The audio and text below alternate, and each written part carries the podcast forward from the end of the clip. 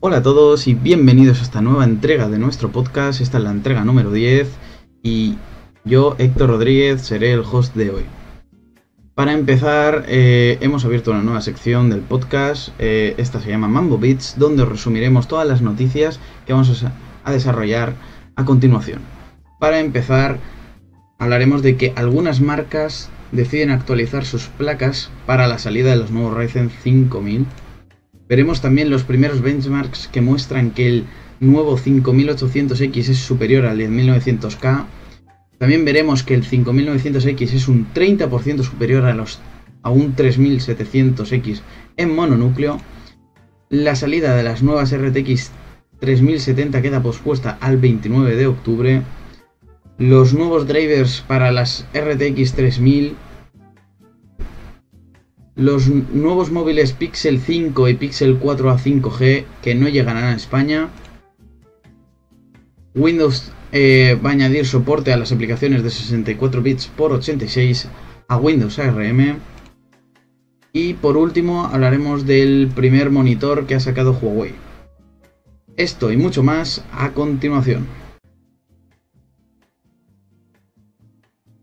Y como siempre, presentando a los participantes de hoy, tenemos a Jordi Rodrigo Buenas. y a Pablo Arques. Ahora, Eh, vale, pasamos ya a la primera noticia. Eh, he dicho antes que se actualizaban las placas, algunas placas para el soporte de AMD. Y eh, Asus eh, ha refrescado, ha sacado una nueva, unas nuevas placas de- del chipset B450, pero con BIOS flashback y con un nuevo chip para soportar la nueva BIOS de, las R- de, la, de la- de la AMD 5000. ¿Qué opináis sobre sacar una nueva serie de placas? A ver, como tal, eh, la idea no está mal, porque las B450 que están ahora mismo en el mercado tienen el problema de que, el, sobre todo, el chip de la BIOS no era capaz de mantener como la información de todos los procesadores dentro de él. Y por eso estaba teniendo problemas en vez de con hacer- darle compatibilidad con los nuevos. Entonces, el problema que tienen era que o soportaba los nuevos o soportaba los viejos, con este nuevo chip de BIOS debería de solucionarse ese problema y funcionar con todos los procesadores. bueno, sí, al fin y al cabo hay que ir actualizando, porque es que si no, no se pueden ir incorporando nuevas tecnologías. es decir, han sacado una nueva serie de placas. No, no han. Bueno, no han actualizado la BIOS de ellas. Sino que han sacado unas nuevas porque prevén que la nueva BIOS sea más pesada. Sí, sí, justo lo que he dicho antes, de que en el momento en el que pones todos los procesadores que soporta, por así decirlo, la B450, ¿no? Si ponemos los de los de primera generación, los APUs, los de segunda, los de tercera y estos nuevos que serán eh, los 5000, eh, en, en el chip de la BIOS no entraba toda esa información. Entonces tenían que o darle soporte a los nuevos y no a los viejos, es decir, que por ejemplo actualizamos la BIOS y solo aguanta los nuevos, pero si ponemos un 3000 no, dejen, no funcionaría o solo los viejos y no los nuevos. Y entonces, claro, por eso han puesto el chip este más grande, para poder darle soporte a todas las cosas a la vez. El problema es, claro, que tienes que comprar una placa base nueva. Y ahora mismo una B450, pues no sé si sale rentable comparado con una B550. Bueno, eh, continuando con esta misma noticia de, de algunas marcas que han actualizado sus placas, hablamos ahora de MSI, que eh, actualiza, no saca nuevas placas, sino que las actualiza las B550 y las X570. Eh, bueno, ¿qué opináis sobre que ellos sí que hayan actualizado, pero a lo mejor se han dejado de lado las B450, que Asus no? Si es que la B450 están en un punto un poco chungo. Porque AMD dice que el soporte se lo tiene que dar el fabricante de la placa base, no ellos mismos. Entonces, claro, las B450 puede ser que, dependiendo del fabricante, a lo mejor se queda alguna fuera. Porque, como ya he dicho, el problema es de que o da soporte a los nuevos o da soporte a los viejos. Entonces, AMD creo que hizo un programa, bueno, hizo, va a hacer un programa que si tú le demuestras que tienes un procesador nuevo, sí que te dan la actualización para que se la pongas, pero si no, no. Con eso para evitar el problema de que tengas la BIOS nueva con el procesador viejo y no funcione. Habrá que ver cómo solucionan esto, pero MSI parece que es el primero que está dando el paso de actualizar ya las, las que tiene que van a soportar, las P550, las 570. Así que yo creo que yo creo que este paso lo tomarán todos, pero mira, MSI parece que es el, que es el primero de todos. Mm. Entonces podríamos estar hablando que las placas de, de MSI, las B450, ya las han dejado de lado. Han dicho que, que nada.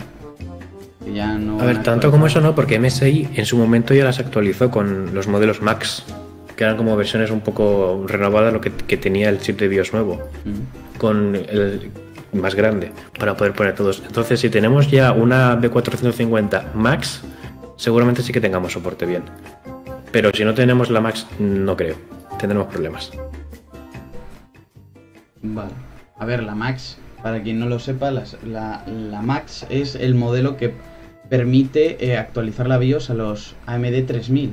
O sea, sí tendría sentido que actualizaran también a los 5000. No creo que la BIOS sea tan grande. No sé. A lo mejor se curaron en salud en el momento que las crearon y sí que eh, se permite, aunque no han dicho nada de momento. Sí, sí, justo las Max era eso, que tienen el chip eh, más grande para poder en un futuro darle más soporte. Mm. Pues nada, pasamos al, al 5800. Eh, a ver, mm, el procesador rinde un 22% más rápido del Core i9, el 10900K. Yo no sé yo la fiabilidad de esto porque es un procesador que, que vale mucho menos uno comparado al otro. Y tener el mismo rendimiento o más comparando el precio, no sé. Intel, ¿cómo creéis que puede contestar esto? A ver, como tal solo se ha filtrado en Access of the Singularity. Bueno, es un benchmark. Entonces, O sea, puede ser que AMD sepa que funciona muy bien este procesador en el Access of the Singularity y haya filtrado esto así como para mira lo bien que va nuestro procesador, ¿no? Aunque sea un poco demasiado optimista comparado con otros juegos. Entonces, claro, habrá que ver cuando salga, que sale la semana que viene. Habrá que ver si estos resultados lo podemos ver en más juegos o solo en of the Singularity. Aunque lo que sí que nos deja ver es que, como ha mejorado con el anterior también bastante, pues que a lo mejor sí que puede ser mejor que el 10900K a la hora de jugar. Porque el hecho de que tenga dos núcleos extra el 10900K a la hora de jugar prácticamente nunca es necesario. Bueno, eh, por lo visto Intel mantiene, a día de hoy mantiene el puesto de tener el mejor procesador en el mercado para que rinde más en los videojuegos, pero podría ser que eh, ese 5800X le estuviera, pues eso, pisando los talones. Sí, puede ser que ande muy cerca o lo sobrepase directamente. Si consigue arreglar los problemas de latencia con la caché que tenía y la latencia entre los núcleos que tenía AMD, que era lo que le costaba un poquito más en juego, que era por, por lo que rendía un poco menos. Si resuelve eso con los nuevos, o está al nivel o a lo mejor lo supera incluso. Habrá que ver. Eso es bueno siempre de cara al usuario final. Si es más barato y rinde mejor, oye, Sí, podría ser que tendríamos un procesador más barato que rindiera más. O sea, rendiría más que el competidor directo. Bueno, directo. Tenemos otros Ryzen 9 superiores, pero que se entiende. Vale, eh, si no hay nada más que añadir de eso, podemos pasar a el 5900X que le saca un 27% al 3700X en mononúcleo. Bueno, no sé yo cómo veis eso, pero es un procesador muy tocho. Y que en mononúcleo gane a- al 3700, que lo pintaban muy bueno. Quiere decir que tenemos un, no sé, un procesador que además de tener muchos núcleos, tiene núcleos muy rápidos en cuanto a, rendimiento. ¿Qué opináis de eso? Sí, yo creo que un 27%, aunque es solo en mononúcleo, que a lo mejor están haciendo algo con los turbos ahí para ratear un poco.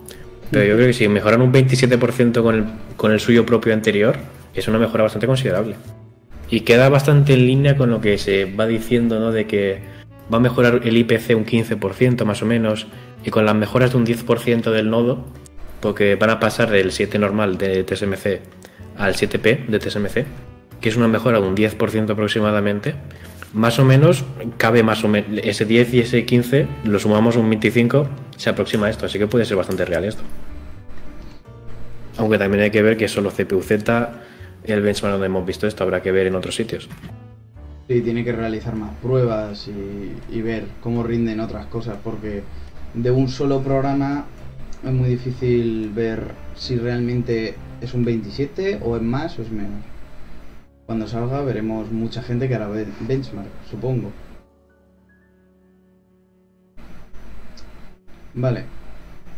Ahora hablamos del mismo procesador, del 5900X, pero ya ha llegado a 5 GHz y a 150 vatios. Eh, tela, eso es poco para lo que es el procesador. Mm, No sé, ¿qué opináis? Eh, ¿Muy buena frecuencia para bajo consumo o lo veis ajustado o cómo? A ver, yo creo que como Intel con sus procesadores está subiendo bastante el consumo y AMD está muy por debajo en consumo comparado con Intel, yo creo que ha dicho AMD, pues mira, si Intel tiene un consumo desmesurado, pues nosotros también lo podemos subir un poquito sin que pase nada. Y yo creo que esto ayudará sobre todo no solo a llegar a 5 GHz, porque eso de 5 GHz seguramente sea en un núcleo o en dos, sino a que el, cuando tenemos una carga en todos los núcleos se acerque a estos 5 GHz. Que no baje porque se esté chocando con el límite de energía o algo de esto. Pero yo creo que mm, serán, mm, como van a ser más eficientes que los anteriores, pues yo creo que es eso. Simplemente le están dando un poquito más de margen para que pueda subir él un poquito más el solo cuando le estamos dando cargas muy fuertes. Pero yo, yo creo que no es nada tan mesurado un TDP de 150 para este de 12 núcleos. ¿Y para esto haría falta una nueva placa? ¿O con las placas actuales es sobra? Mientras que tengas una placa actual que, se- que pueda aguantar 150 vatios, Claro. sí. Pero la Si de tienes una a 320, pues obviamente a lo mejor falla. Ver, pero la cosa es, ¿las placas de AMD están pensadas también para, para sacar 150 vatios? Sí, obviamente, si te coges una placa muy básica, a lo mejor le cuesta un poco más o se calienta mucho. Pero con una placa decente no, no tiene que haber problemas. Porque el 3950 con un poco de OC enseguida se va a 200 vatios. Vaya. Vale. Entonces, claro, mientras que soporte un 3900X con algo de overclock, este ronda parecido. Habrá que, habrá que ver este con overclock hasta donde sube, Claro. que a lo mejor sí que se pasa de los 200. A ver, también estamos hablando del 5900X, al menos en el ejemplo que has puesto tú, con una 320. Eh, la placa es muy económica comparada con el procesador. O sea, no creo que nadie en su sano juicio diga, "Va- voy a montar este procesador de 500 euros en una placa de 50. Pues no sé, dudo Sí, que- por eso ese caso es un poco raro verlo. Claro. Pero sí, supongo que todas las B550, bueno, a lo mejor eh, alguna, alguna no lo soportará por el consumo, pero vamos, las X, las X570 supongo que sí, con la actualización de la BIOS, supongo que sí que lo soportará. Sí, yo, yo creo que si la placa tiene un VRM con algún disipador, yo creo que esto debe de aguantarlo. Si no le tocamos las pelotas al procesador. Ah, es que Si lo dejamos tal cual viene, yo creo que si una placa tiene su disipador para el VRM, yo creo que tendría que aguantar. Es que 150 vatios es muy poco para lo que es el procesador. O sea, es que es eso. Mm, A 5 GHz, 150 vatios en un procesador de tantos núcleos, mm, pues hombre, diría que hay procesadores con muchísimo menos núcleos de la generación 3000 o 2000, la que quieras, y consumen mucho más. Y enseguida que los overclockeas un poco, ni llegan a esa frecuencia y superan muchísimo más el consumo. Así que sí, eh, es un gran avance en cuanto a consumos, por lo visto. Yo creo que también habrá que ver si, si incorporan un modo eco, como incorporan los 3000 ahora mismo, Mm, que los, los de 105 vatios de TDP, como el 3900X y el 3950, tienen su modo de 105 lo baja a 60 vatios, o 65 creo que eran. Pues ese mismo modo a lo mejor lo pueden implementar aquí. A lo mejor tienen como su versión de 150 un modo normal de unos 105 o así y un modo eco de unos 65. Uf, sería bajar mucho, ¿eh? Hombre, en el 3950 el hecho de bajarle de sus 105 a los 65 baja unos 500 MHz en carga. Que dices, es bastante, sí. ¿no? Pero en juegos esos 500 MHz como no está a plena carga apenas se notan. Sí. Dependiendo de la carga puede notarse más o menos. Entonces a lo mejor sí que le ponen modos de energía a este procesador por si tienes una placa que no da de sí, o por si tienes un disipador que no da de sí, o por si lo quieres poner una- en una caja pequeña que no tiene muy buena ventilación. Habrá que ver. Pues sí, pero tiene muy buena pinta ese procesador. El 5 GHz con solo 150 vatios es que 12 núcleos, 24 hilos, es que no es poco. Y si es lo que has dicho tú, si para meterlo en una caja de estas pequeñas y tal, yo creo que concuerda perfectamente. No Pero yo creo que va a ser más interesante el 5600 con 6 núcleos. Que todavía no se ha filtrado nada porque a lo mejor será un poco más tarde, pero yo creo que ese va a ser más interesante que estos. Porque es el que la gente va- más va a comprar. Sí, aunque también tener en cuenta que un procesador de, de- de esta gama, como es el 5900X, eh, consuma tan poco, eh, no sé, a lo mejor hace que abarate el coste del ordenador entero. Ten en cuenta que si pones un procesador que se traga 250 y una gráfica que también, al final tienes un consumo de unos 500-600 vatios. ¿Qué le vas a poner en un ordenador de gama alta? ¿Una 1200? ¿Una fuente de 1200? Pues eso de que baje de, de 250 a 150 o el modo eco que has dicho tú de 65 hace que la fuente eh, tengas que gastar muchísimo menos. Sí, o incluso con ese modo lo podemos ver en algún portátil estos. Mm. Que, es, que no es portátil del todo, ¿sabes? Es un portátil, pero de 4 dedos de gordo. Porque los hemos visto con el 3950, as- con el modo de 65 vatios. Sería interesante ver uno de estos en un, en un portátil de estos. Sí, la verdad es que sí que sería muy interesante. Pero bueno. Eh, bueno, vamos a pasar ya a Nvidia. Creo que ya no hay más de AMD. Simplemente se han filtrado un par de cosas. Y ya en Nvidia eh, vamos a hablar sobre el rendimiento de la, de la RTX 3070. Que por lo visto sí que eh, gana a la 2080 Ti un 8%, pero es suficiente, ¿no? ¿O esperabais más? A ver, yo lo que esperaba era que era igual, así que si está algo por encima, aunque también hay que ver que son los benchmarks que ha elegido Nvidia específicamente, ¿no? A lo mejor quiere hacerla Claro. quedar bien, pero yo creo que sí que queda más. Que sean iguales, me sobra. No sé qué opináis vosotros. Sí, teniendo el precio que tiene, mientras sea igual en rendimiento, sobraba y encima, si le supera, mejor todavía. Unos buenos 400 euros que pueden ser invertidos. O 500, ¿cuántos serán? 500, 500. 500, bueno. Sube, sube. Sí, sí, por eso me espero, pero que comparado con lo que costaba la 2080 Ti, Sí, sí. eh, es, es totalmente aceptable.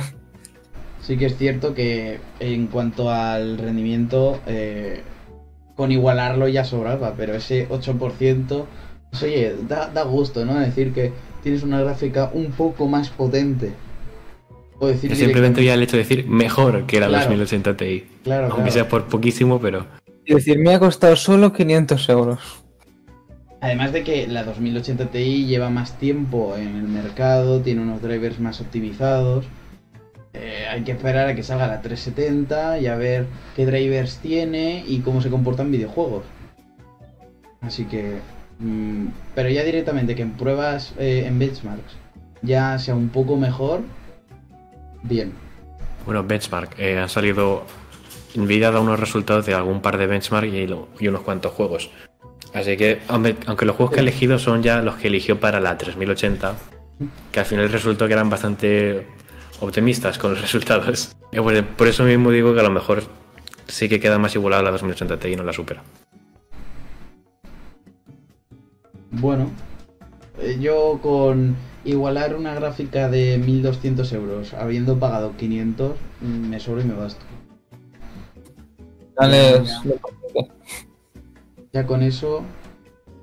Pero bueno, pasamos del rendimiento a hablar de cuándo va a salir esta gráfica y por lo visto ya eh, la fecha que propuso Nvidia anteriormente eh, la ha tenido que cancelar, la, la ha pospuesto al 29 de octubre. Eh, creo que no se ha dicho de eh, nada del por qué. Pero... A ver, yo creo que el porqué está muy claro. Hombre, se puede suponer, pero a lo mejor, mm, ¿sabes? No es eso exactamente.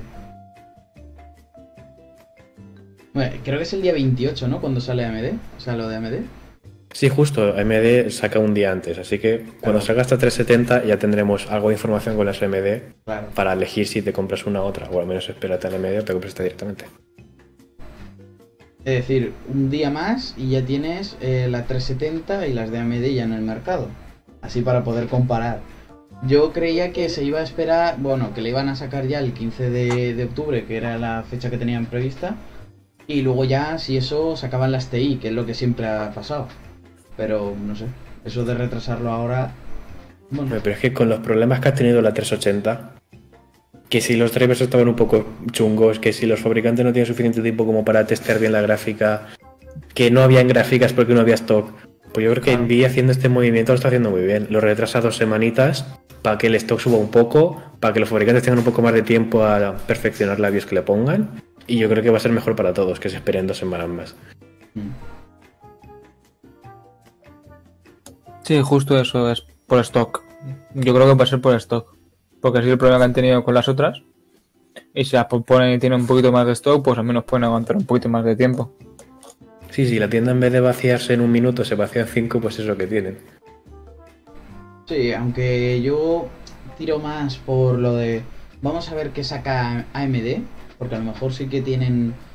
Porque es que justo un día después, no sé, podrían haberlo retrasado una semana solo o, o directamente al final del mes. Bueno, al final del mes, perdón. Principios del siguiente. O el 10 de noviembre o lo que sea. Pero justo un día después de la presentación de, de las de AMD. Si es que a, a Nvidia le gusta mucho molestarle a AMD cuando presenta sus cosas, ¿sabes? De AMD saca una gráfica, pues Nvidia la saca o el día de antes, el, el mismo o el de después, ¿no? Para como para silenciar un poco la noticia de AMD y darle un poco más de nombre a las suyas. Pero eso ya vamos, lleva haciéndolo desde que Nvidia es Nvidia. Mm. Bueno, pues eh, no sé, hay tres opciones, o sea, es por stock, puede ser por los drivers que los quieren perfeccionar, o puede ser porque directamente se quieren esperar a AMD a ver qué saca y, y veremos si compiten o no compiten. Yo creo que es un poco todo, y por eso digo que es muy bueno el movimiento que ha hecho Nvidia de retrasarlo, porque le, le mucho mejor el 29 que el 14. Yo creo que ha hecho muy bien mo- movimiento de hacer esto.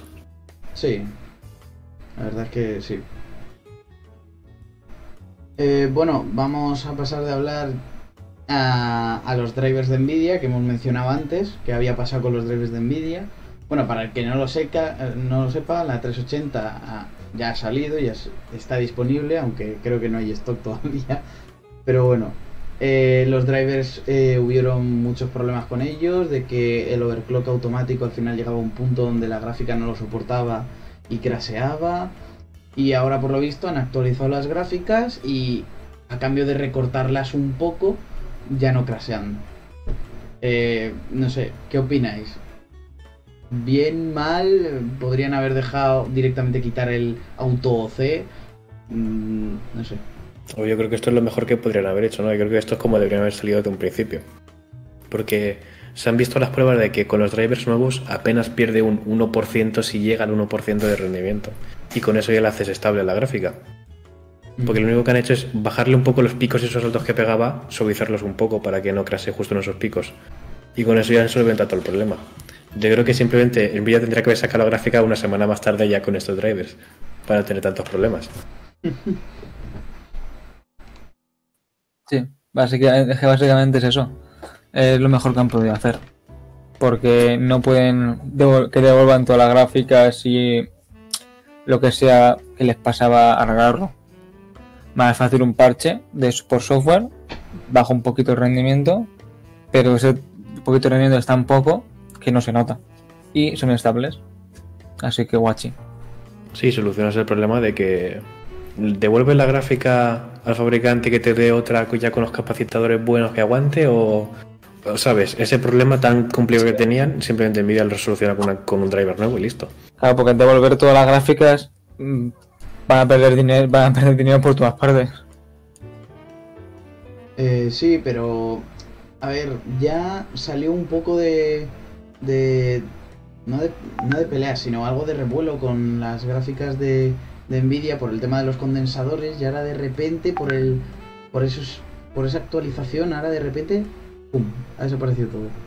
Ya todo el mundo se ha callado, todo el mundo contento, las gráficas le rinden, ya no crasea, ya está. No he dicho nada. No sé.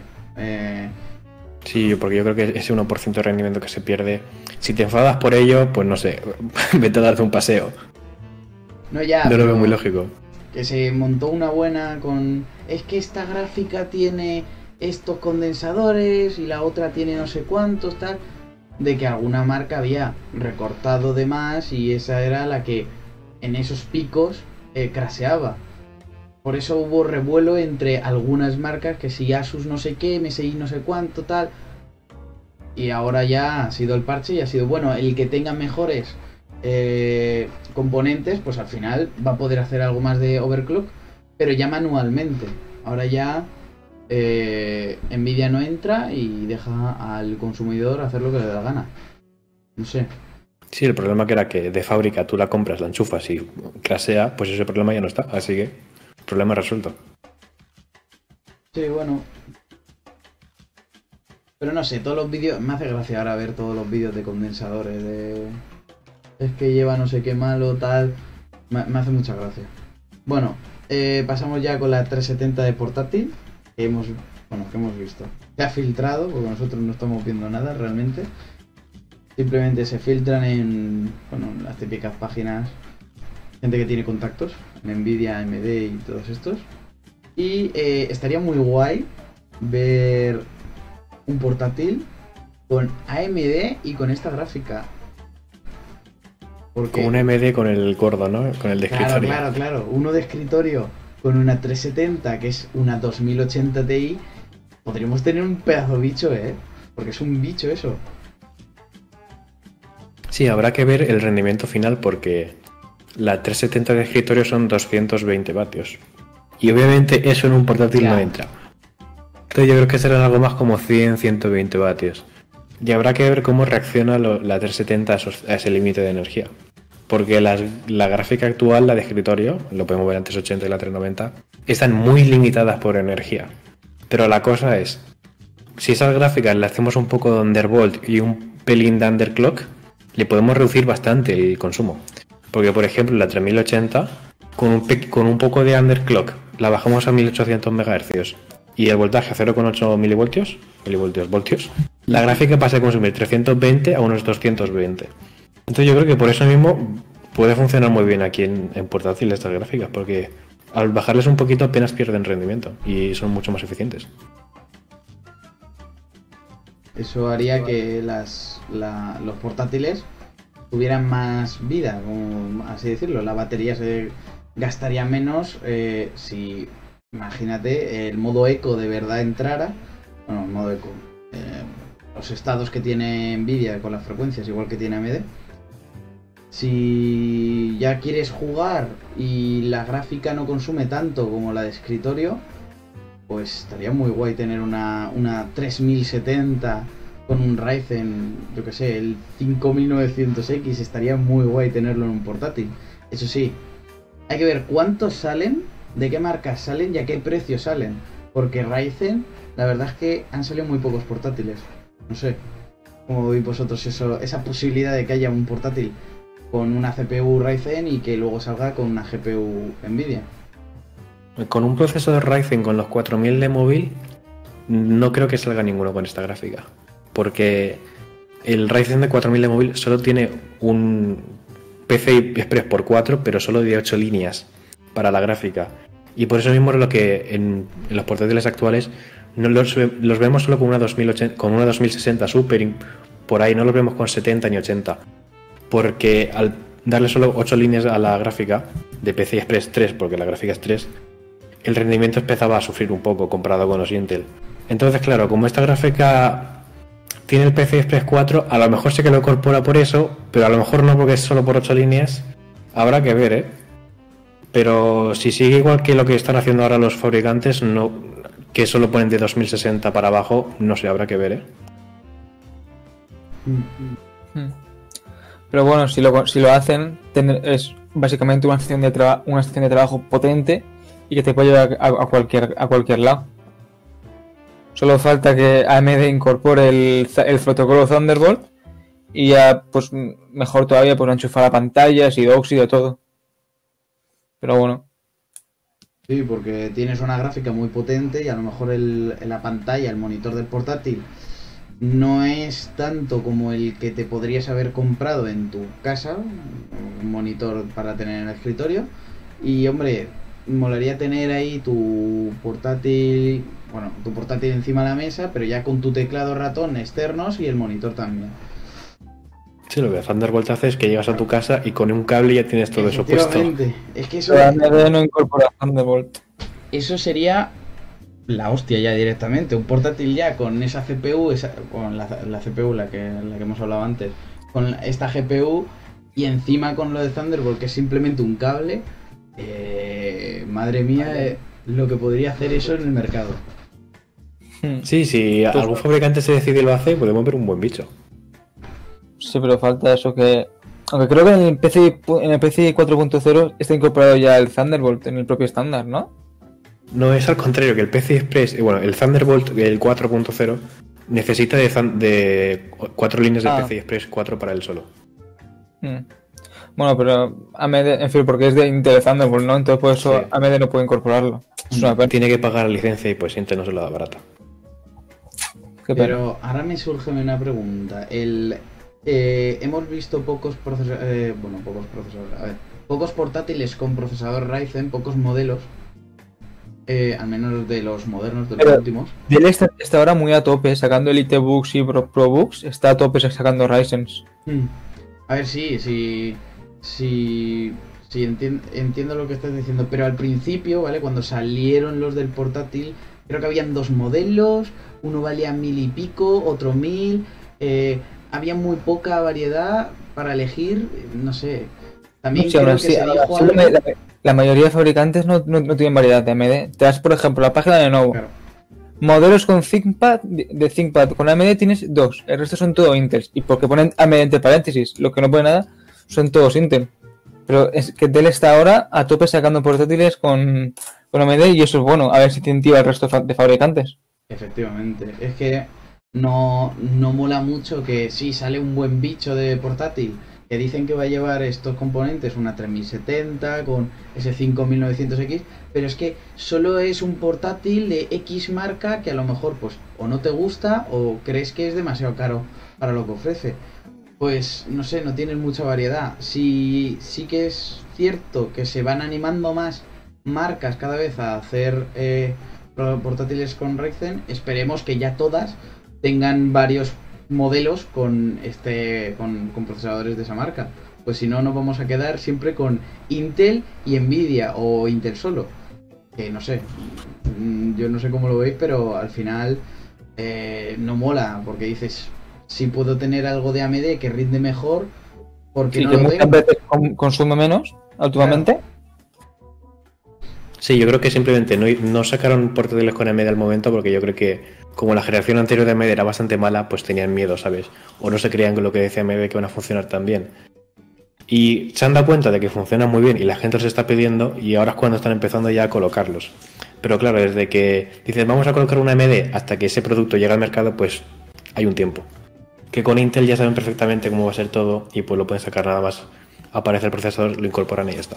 Claro. Pues yo creo que a lo mejor en la generación anterior con esta, con la generación anterior, con la generación siguiente, con estas gráficas, a lo mejor sí que salen mucho más portátiles con AMD, porque ya el fabricante ya sabe que la gente le pide AMD y que funciona muy bien. Sí, aunque a lo mejor podría ser, bueno, según los datos, según las filtraciones, parece que no, pero eh, podría ser un fiasco también, que no se cumpliera lo que dicen, que bla bla bla, que en portátiles tal, y volviéramos al, a, lo mismo de, de siempre, de que solo hay dos modelos, que ahora no valen la pena, pero luego si sacan otra generación, solo se va a atrever a, a sacar un modelo, a lo mejor una marca, y no te gusta o lo que sea. Eh, esperemos que vaya a más y que no llegue a ningún punto donde vaya a menos, sino que cada vez haya más modelos de AMD. Y bueno, Intel esperemos que se ponga las pilas. No sé. Sí, bueno, por ahora AMD parece que se está poniendo las pilas los portátiles. Porque vemos muchos HPs, muchos de él incorporándolo. Y si esas marcas grandes lo incorporan, pues ya. ¿Creéis que Intel podría hacer una buena combinación en un portátil con su i7 1185 G7? Tipo, sin gráfica, ¿sabes? Solo con la integrada, como si fuera un, una estación de trabajo. Tanto que dicen que sí, rinde lo suficiente para echarte ahí 4 5 partidillas, pero a lo mejor solo para un ordenador de oficina, ¿sabes? Eh, Mucho procesador, pero luego poca gráfica, por así decirlo. ¿Creéis que podría hacer ese esa combinación también? ¿Un Intel un G7 con una gráfica de estas? No, no, no. Simplemente. El, el- el Intel, solo, el Intel. Sí, Intel ha sacado los NUC, que básicamente es eso, que ese procesador yo- para oficina y poco, a lo mejor multimedia, ver una alguna película o algún juego así ocasional, es ordenador perfecto, básicamente. Bueno. eh, sí, eh, sale bastante caro, pero No se ha hablado nada sobre las gráficas integradas, bueno, sobre las APUs, que supongo que tardarán mucho más en salir, pero mm, según los datos molaría mucho otro modelo de Ryzen 7, pero APU, molaría mucho. Pues según lo que parece, tiene buena pinta a rendir mucho. Sí, vimos las, los Ryzen, los 4000 de escritorio, que eran APUs todas, las vimos salir, pero como iba solo al mercado de OEMs, eh, no está en el mercado todavía de consumidores, no hemos visto todavía mucho cómo rinden. Porque solo está dedicado para el Dell, el HP que hace el ordenador, no para el consumidor. Entonces sí, podía- podía- AMD podría sacar eso para consumidor. Sería interesante, la verdad. sería una buena APU. O sea, yo creo que ahora las APUs estaría... Bueno, ahora las APUs están muy cotizadas, de hecho. Hay muchos modelos eh, muy decentes que para montarse un ordenador así de poco presupuesto y tal, eh, está muy decente los procesadores que ofrecen. Y si luego ya eso lo combinas en que a lo mejor van en un portátil solo, no sé, mm, tiene muy buena pinta. Sí, la verdad que las APUs, como para ordenador para empezar, de que está solo procesado sin la gráfica y luego ya en un futuro le pones una gráfica más potente, es perfecto. Bueno, pues habrá que ver eh, esa comparativa entre ese i7 de Intel y algún Ryzen que salga. A ver si la integrada merece o no merece la pena. Bueno, dejémonos de rollo, vamos a seguir con más noticias. Eh, van, va a salir, eh, como he dicho antes, el, el nuevo Pixel 5 y el Pixel 4a 5G, pero no van a llegar a España. Eh, no sé qué opináis, pero son muy buenos móviles y eso de que no lleguen a España, pues que me lo expliquen, ¿sabes? Sí, no sé, Pixel siempre ha traído aquí sus móviles y si pues este año se ha enfadado y no lo quiere traer, no sé, no le encuentro más razón. Porque justamente este año que hace unos móviles un poquito más baratos, porque estamos hablando de unos 700 euros para el 5 y unos 500 para el 4 a 5G, que a lo mejor aquí en el mercado español, que no tenemos tanto, no manejamos tanto, habrá mucha gente que sí que le interesa el móvil este, pero ha decidido no traerlo aquí. Y en cuanto a los móviles, decir que ambos tienen el mismo procesador. Una cosa un poco rara con móviles así de gamas diferentes. No sé qué opináis vosotros. Sí, es extraño que son dos modelos distintos, uno es el 4 y otro es el 5, y que tienen el mismo procesador. Es una jugada extraña, pero por algo se ha tenido que hacer. Sí, sobre todo teniendo en cuenta de que el Pixel 4, el modelo anterior, tiene un procesador más potente porque tiene el Snapdragon 855 y este nuevo 5, el Pixel 5, tiene el 765 5G. Que sí que gana la conectividad 5G, pero pierde bastante en el apartado gráfico sobre todo. Así que no sé, es un móvil un poco raro. Sí, no- que no- podemos confirmar de que la cámara va a ser la mejor del mercado, porque siempre lo es, pero queda un poco raro con ese procesador. Normalmente los Pixels suelen ser eh, móviles que son potentes y que un modelo superior tenga menos rendimiento es extraño. A ver, sería de esperar que un modelo superior tuviera más rendimiento. Claro, pero con este procesador Claro, que tiene más rendimiento, sí ganan conectividad 5G, pero si pierdes en rendimiento, hombre, algo Sí, tienen- aunque han- Google siempre optimiza muy bien el móvil, al final y al cabo siempre va muy bien, aunque a la hora de mover juegos y esto sí que se notará. claro, y la cosa es que al ser el móvil de Google en mayúsculas, no me extraña que no salga a la venta de España. Cuando suele ser el, el bueno, ¿sabes? El que nuevamente el móvil que más te va a durar y todo esto. Sí, sí, por eso, que, que aquí en España es una opción de que, de que la gente lo toma en cuenta, los móviles de Google. Por eso no sé cómo la decisión está de no venderlo aquí en el mercado español. Porque además con la bajada de precio esta, aquí nos vendría de perlas este móvil. Aunque sí que hay otras opciones de Samsung, por ejemplo, que tiene el S20 FE, Fan Edition, que sí que tiene el mismo precio que el 5 y sí que tiene el Snapdragon 865, una pantalla de 120 Hz, cosas que este no tiene. Pero claro, el Google tiene el acabado que es ya el móvil premium de Google, que el Samsung es un poco cutrecillo el, el S20 FE, y sobre todo la cámara este Pixel 5 que va a ser la mejor del mercado. Y te aseguras que va a ser el primero a actualizarse. Básicamente, porque es el, el de Google. Y mucha gente los quiere por eso. Y si no sale a España, pues. Es una pena. Sí, habrá que ver si se puede importar de, alguna, de algún sitio. Claro, habrá, no sé. mm, Es que es, es eso, es muy raro que no salga ahora en España. Además, no han dicho nada del por qué. Mm, No sé, es, es, es algo. No sé, que no tiene mucho sentido. Y luego ya que tengan el mismo procesador, pues no sé, son gamas diferentes, a, un, a un precios diferentes. Supuestamente se, se tienen que ajustar a, a usos diferentes, como así decir, o sea, pago más, quiero más, pero pagas más y tienes lo mismo. Pues no sé. Mm, Sí, es que estos dos móviles han salido un poco raros porque llevan el mismo procesador, pero el 5 lleva pantalla de 90 Hz y el 4A no. Pero el 4A sí que tiene jack de 3.5, por ejemplo. Y el 5 tiene eh, cámara ultra wide y normal. Y el 4A tiene zoom y normal. Así que ha hecho aquí Google un, un remix raro con los móviles que no sabe muy bien qué está haciendo, yo creo. Sí, es extraño. Supongo que habrán hecho algún estudio de mercado, lo que sea, para ver que esas son las mejores combinaciones.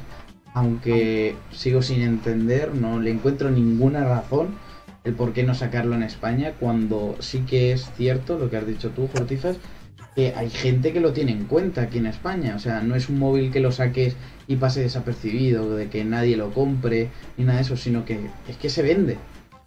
Y no sé, no tener disponibilidad a él y tener que importarlo de otros sitios. Que seguramente saldrá más caro importarlo.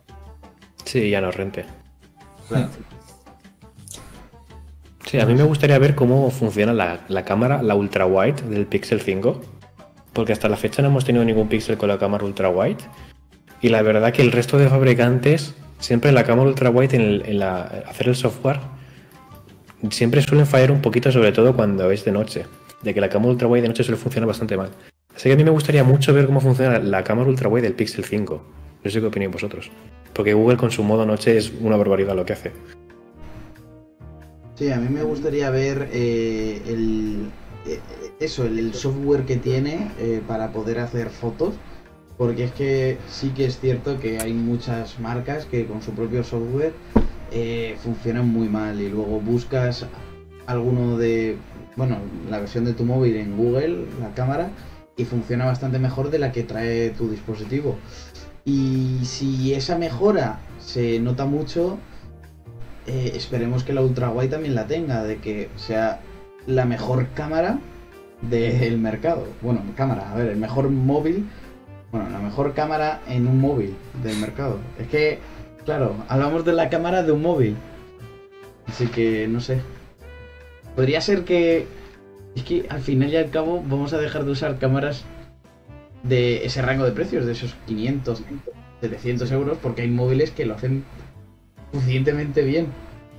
Sí, pero no. Hay algunos que sí siguen buscando ese tipo de cámaras por prestaciones que le puedes sacar como eh, modo RAW y cosas así que, que te es por hardware y todo eso, no por software, y a veces da un, un resultado más, fi- más fideligno que por software. Entonces, sí, sí, sí. Siempre van a tener las cámaras en su nicho de mercado. Sí, sobre todo la versatilidad que te da poder cambiar de lentes. Sí, Aunque para el usuario medio seguramente la cámara del móvil sea más que suficiente. Sí. Para el que quiere un pasito más, esas cámaras todavía pueden hacer algo de sentido. Sobre todo por la lente que puede ser intercambiable. Sí, el, el objetivo. Pero es que, claro, eh, lo del objetivo sí tiene sentido, pero al final eh, el software eh, va a ser, yo creo que va a llegar a un punto que esas cámaras de ese precio, ¿sabes? De 700, 500, eh, de más o menos ese precio, eh, no te van a rentar, porque el móvil más o menos va a hacer igual. Y sí, los lentes, pues, puedes cambiar las lentes y tal. No sé, a lo mejor al final no renta. A ver, al fin y al cabo, los móviles van avanzando, pero las cámaras también van avanzando. Ya, ya, sí. Y siempre un sensor mucho más grande, porque en las cámaras reflex el sensor es mucho más grande que, las, que la cámara Mm. que está en el móvil. Siempre te da ese look de, por ejemplo, de cuando enfocas en un, ¿sabes? Sí. Separar el, el- como el primer plano del segundo plano, ¿no? Que el móvil no es tan capaz de hacerlo porque tiene un sensor muy pequeñito. Y en muy baja luz, también el sensor mucho, muy grande ayuda a coger más luz del sensor. Entonces, claro, habrá que ver siempre en qué momento, pero de la, de la misma manera que los móviles van avanzando, las cámaras también van avanzando. Sí, sí, sí. Pero, no sé, ya llegará un punto que yo creo que. Es que los móviles, ya tanta cámara con. Esta para zoom, esta ultra wide, esta normal, esta de cerca, esta no sé qué. A ver, esperemos que no hayan móviles con 200 cámaras distintas. Pero, no sé, al final. si- ¿Pasa? No, esperemos que no, ¿eh? Porque si no, la parte de atrás del móvil sería todo cámaras. Hombre, ya vimos el Nokia, el 1020 creo que se llamaba, que tenía, no, el 1020 no, el, el 9 Pure View, que tenía como siete cámaras detrás. Es que eso ya pasase, yo creo, ¿eh? Eso de las lentes, tienes razón en lo que dices, pero si ya tienes siete cámaras, que te hace una para cada cosa, a lo mejor ya ni te renta, ¿sabes? Comprarte la, una cámara ya profesional para eso. No sé. Eh, bueno. Esto da para rato. Así que vamos a pasar a, a otra noticia. Y Windows añade soporte a apps de 64 bits por, por 86 a Windows ARM. O sea, mm, mola mucho. Emulación de aplicaciones por 86 en ARM. Claro, mola mucho eso. O sea, podría ser, yo, yo lo que dije la otra vez, ordenadores sobremesa con ARM para Windows. Si Microsoft sigue así, tiene pinta. Claro, es que Porque hasta la fecha teníamos eh, la emulación de ARM por 86, que solo era en aplicaciones de 32 bits. Entonces, sí, claro, si queríamos utilizar una aplicación que solo estaba en 64 bits, no podíamos. claro, Ahora sí. Entonces, claro, ya la transición esa de ARM a por, de, por 86 a ARM es mucho más sencilla porque todas las aplicaciones que vayamos a usar seguramente funcionan. Aunque al- a, lo mejor al principio no de la mejor manera, habrá que ver el rendimiento que da esta emulación de Microsoft. Mm, Pero ya como transición de todas las aplicaciones me funcionan, ya es un buen paso. mm. Bueno, es seguirle la, la estela a Apple, básicamente. El problema es que mm, Apple, como controla el hardware, puede forzar a todos los desarrolladores a, que conviertan sus aplicaciones. Windows no. no. Me refiero, Microsoft no controla todo el hardware. Y tiene ese inconveniente para hacer la transición a ARM. Sí, es que es muy difícil eh, hacer que, que haya un traductor de ARM a por 86 para, para toda la cantidad de componentes distintos y todos los ordenadores. Es que, mm, no sé, es, es difícil, pero si lo logran, yo creo que molaría mucho ver eh, ordenadores AMD Intel y luego ya marcas de ARM. O sea, molaría No, mucho. pero eh, la la ARM era Qualcomm, ahora también está Nvidia. No creo que, que vaya a haber muchas más. Ya que hagan, que hagan de ARM. La que le pague la licencia, supongo. Sí, procesadores de ARM y de 1500 marcas. Claro. Lo que pasa es que siempre los que son como los tope, siempre están los mismos, que es Qualcomm, eh, Samsung, eh, MediaTek y poco más. Sí. Micros- Micro- Microsoft Porque tiene licencia de ARM. Microsoft lo que hace es, se pone en contacto con Qualcomm, le dice, oye, el procesador este, el 8CX Gen 2 5G, que lo veremos en un podcast anterior, eh, se lo coge, se lo modifica un pelín a su gusto y lo incorpora en su... Entonces, podr- po- podremos verlo más sobre Surface con ARM. Sí, el año pasado ya vimos una Surface, creo que era con el 8CX de Sí, pero era Windows RT, ¿no? De este que estaba limitadito y tal, solo de aplicaciones de la tienda, ¿no? No, tenía su versión con, con este emulador, lo que pasa que era solo ¿Sí? para aplicaciones de 32 bits. Ah. Entonces, claro, las aplicaciones de 64 bits, que son la mayoría, pues no iban. Bueno, ahora con esto, mejor. Sí, habrá que ver una Surface con el procesador este Qualcomm nuevo y con los 64 bits. Yo creo que tiene que ir muy bien. Mm, Bueno, no sé. Esperemos, esperemos que sí, porque sería, es que sería la hostia. O sea, tienes un ordenador con Windows, bueno, un ordenador, una, una Surface, capaz de abrir eh, juegos o programas que antes no podía. O sea, como eran de 64 bits, pues no los podías usar, tenías que irte a un sobremesa o lo que fuera para poder usarlos. Es un gran Sí. avance y espero que sigan porque me gustaría ver algún ordenador, si existiera, de sobremesa de Samsung, con un procesador Samsung, de estos intercambiables como si fueran de escritorio. Es muy chulo eso. Sí, ahora mismo lo que tenemos, lo que es más importante de este salto es que podemos tener portátiles o tablets de sí tipo Surface con batería de un día entero, o sea, 24 horas usando el, el portátil con este procesador nuevo de Qualcomm. Sí. Que Eso con Intel no lo podemos hacer. Tiene que ser una gozada. Aunque a lo mejor no sea el más potente, sí que nos dura la batería un montón, a lo mejor para lo que queremos sobra. Claro, si de que estás en el instituto, lo utilizas las 7 horas de instituto o de la universidad, lo que sea, y no tienes que estar todo el rato enchufado, porque sabes que a las 3 horas o las 4, bueno, ahora duran hasta 10 horas muchos, se te va a acabar la batería. A ver, 10 horas. Hay algunos que duran 10 horas, pero claro, son Claro. algunos. Y el rendimiento, cuanto más tiempo. Claro. mm, claro. Aunque bueno, yo creo que el, los Chromebooks, ¿vale? Lo que son los Chromebooks molaría mucho que incorporaran esa eh, ARM. No, pero ya hay Chromebooks con ARM bastantes. Sí, pero la Sí, mayoría son Chromebook Intel con básicamente un. Celeron que vamos. Así que molaría mucho. Ya, pero no. Los que hay ahora de ARM no tienen soporte a bit- 64 bits. Bueno, ahora sí, han añadido Windows, pero antes no. Pues ahora ya se puede usar alguna que otra aplicación. Chromebook no es de 64 bits. En un Chromebook. A ver, eh, te estoy hablando de procesadores, o sea, procesadores de portátiles, mm, no Chromebooks, pero sí de esa gama, sino a lo mejor, imagínate, el i3 10100. En vez de un i3 10100, pues un procesador ARM que más o menos rinda lo mismo, pero consume mucho menos. Y para cuatro aplicaciones de 64 bits te vale.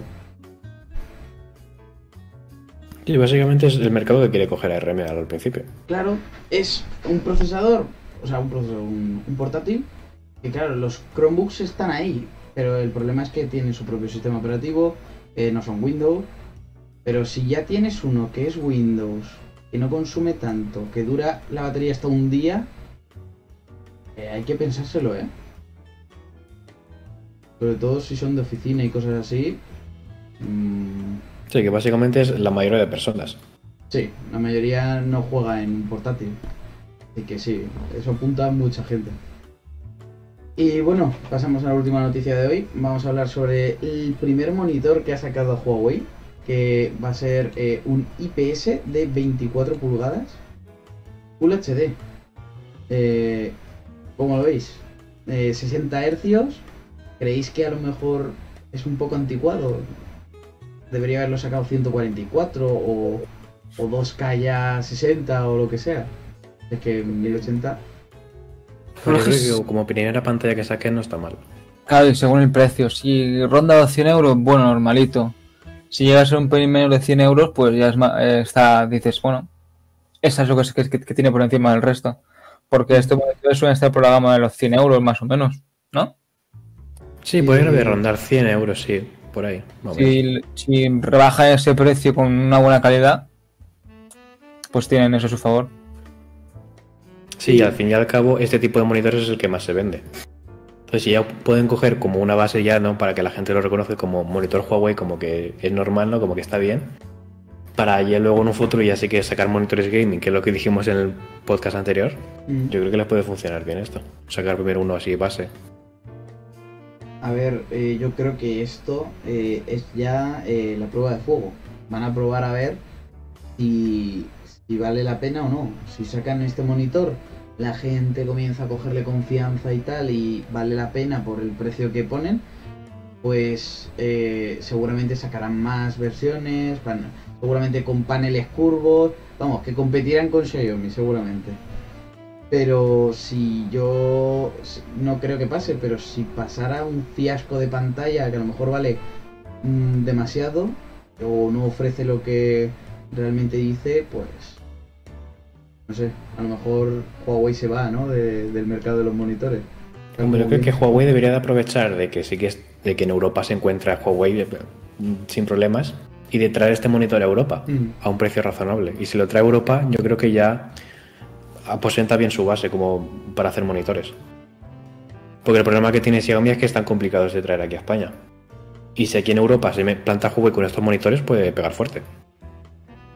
Sí, pero necesita que la calidad esté a la altura, porque a lo mejor ya directamente te renta más comprar el de Xiaomi o cualquier otra marca, tipo, yo que sé, AOC o lo que sea. Es que, Sí, obviamente el producto tiene que acompañar al precio, ¿no? Pero, claro, pero pueden hacerlo bien.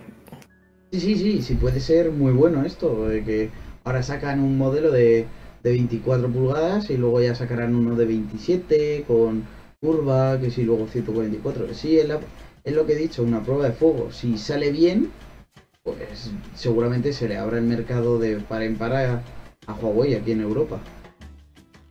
Pero no sé, podría pasar lo contrario. Hombre, al fin y al cabo, las pantallas las hacen cuatro fabricantes, así que Ya. Es difícil no hay fallar. mucho margen de error para una pantalla así básica de 1080-60. En las pantallas ya más extremas de a lo mejor 240 Hz sí que es más fácil fallar y, o hacerlo mal. Mm. Pero una pantalla tan simple como esta yo creo que es complicado hacerlo mal. Sí, pero Aunque sea el mejor- primer intento que haga. A lo mejor por los acabados, me refiero.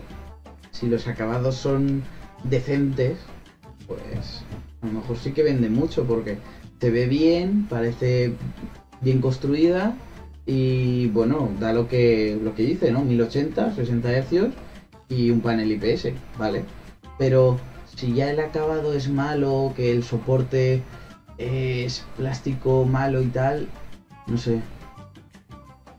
Es- es Sí, yo creo que si falla. es bonito y está bien acabado y vas al MediaMark y lo ves ahí y te gusta Claro. y te entra por los ojos, te lo vas a comprar. Claro. Yo creo que no hace falta ni que te diga que Huawei. Tú lo ves y de frente, porque por lo visto tendrá la marca atrás. Vale, esperemos. No me gusta tener marcas aquí enfrente. Cuando miro el monitor ver ahí LG, Samsung. No me gusta. Así que si entras al MediaMark, no ves la marca que es el monitor y dices 100 euros, 1080, está bien, lo quiero. Y luego dices, bueno, es Huawei. Vale, perfecto. Dices, bien acabado, tal. Yo lo veo perfecto. Pero claro, Sí, yo creo que es bien que, empiecen con esto, no que hagan como Xiaomi, que empezó con un monitor de 34 pulgadas ultra guay, 144 Hz. Porque las posibilidades de hacerlo mal ahí y tener ya un mal nombre desde el principio son muy altas. Yo creo que es mejor que empiecen así simple, que lo hagan bien y poco a poco ya subir. No como a Xiaomi que empieza la casa por el tejado. Que a Xiaomi le salió bien, pero porque ha tenido susto. Eh, bueno, pues nada. Algo más que añadir sobre el monitor Huawei. Yo creo que no hay nada más que decir. Hay que esperar a que salga, a ver la gente, las reviews que, y las opiniones que tienen. Y podría ser que Huawei se pusiera como marca, una marca fidedigna de, de monitores, como es MSI, Asus, AOC, vamos, las de toda la vida. Sí, como tú has dicho, MSI, por ejemplo, empezó hace muy pocos años a hacer monitores. Así que Huawei se puede, puede empezar perfectamente. A ver, MSI Aunque ya- sí que es cierto que el mercado está un poco ya saturado. Claro. Y sobre todo ¿Qué va- ¿eh? Sobre todo marcas, o sea, marcas. Está saturado de modelos eh, de, de esa gama, de lo que va a sacar ahora Huawei. Eh, claro, 22, 23, 24 pulgadas, 1080, 60. Pues hombre, sobre el rango de los 100 euros hay un montón de monitores de otras marcas. Esperemos, supongo que habrá youtubers ya haciendo reviews y que la gente se anime a comprarlo, porque así le da pie a que Huawei siga sacando productos. Pero bueno, Sí, justo. Pues nada, hasta aquí el podcast. Espero que os haya gustado. Darle al like, suscribiros, compartir y nada. Y no, olvidéis, no, no os olvidéis de dejaros un comentario por si queréis decirnos algo, comentarnos cualquier cosa, porque estamos viendo de que, que os animéis a comentarnos, porque vemos mucha gente viendo el vídeo, pero poca gente comentando. Y suscribiros, que el, noven- el 94% de, de la gente que nos ve no está suscrita. Que no cuesta nada, que es gratis de momento. Y darle a la campanita para que os avise cuando subimos un vídeo. Y nada más. Espero que os haya gustado. Y nada. Adiós. Hasta luego.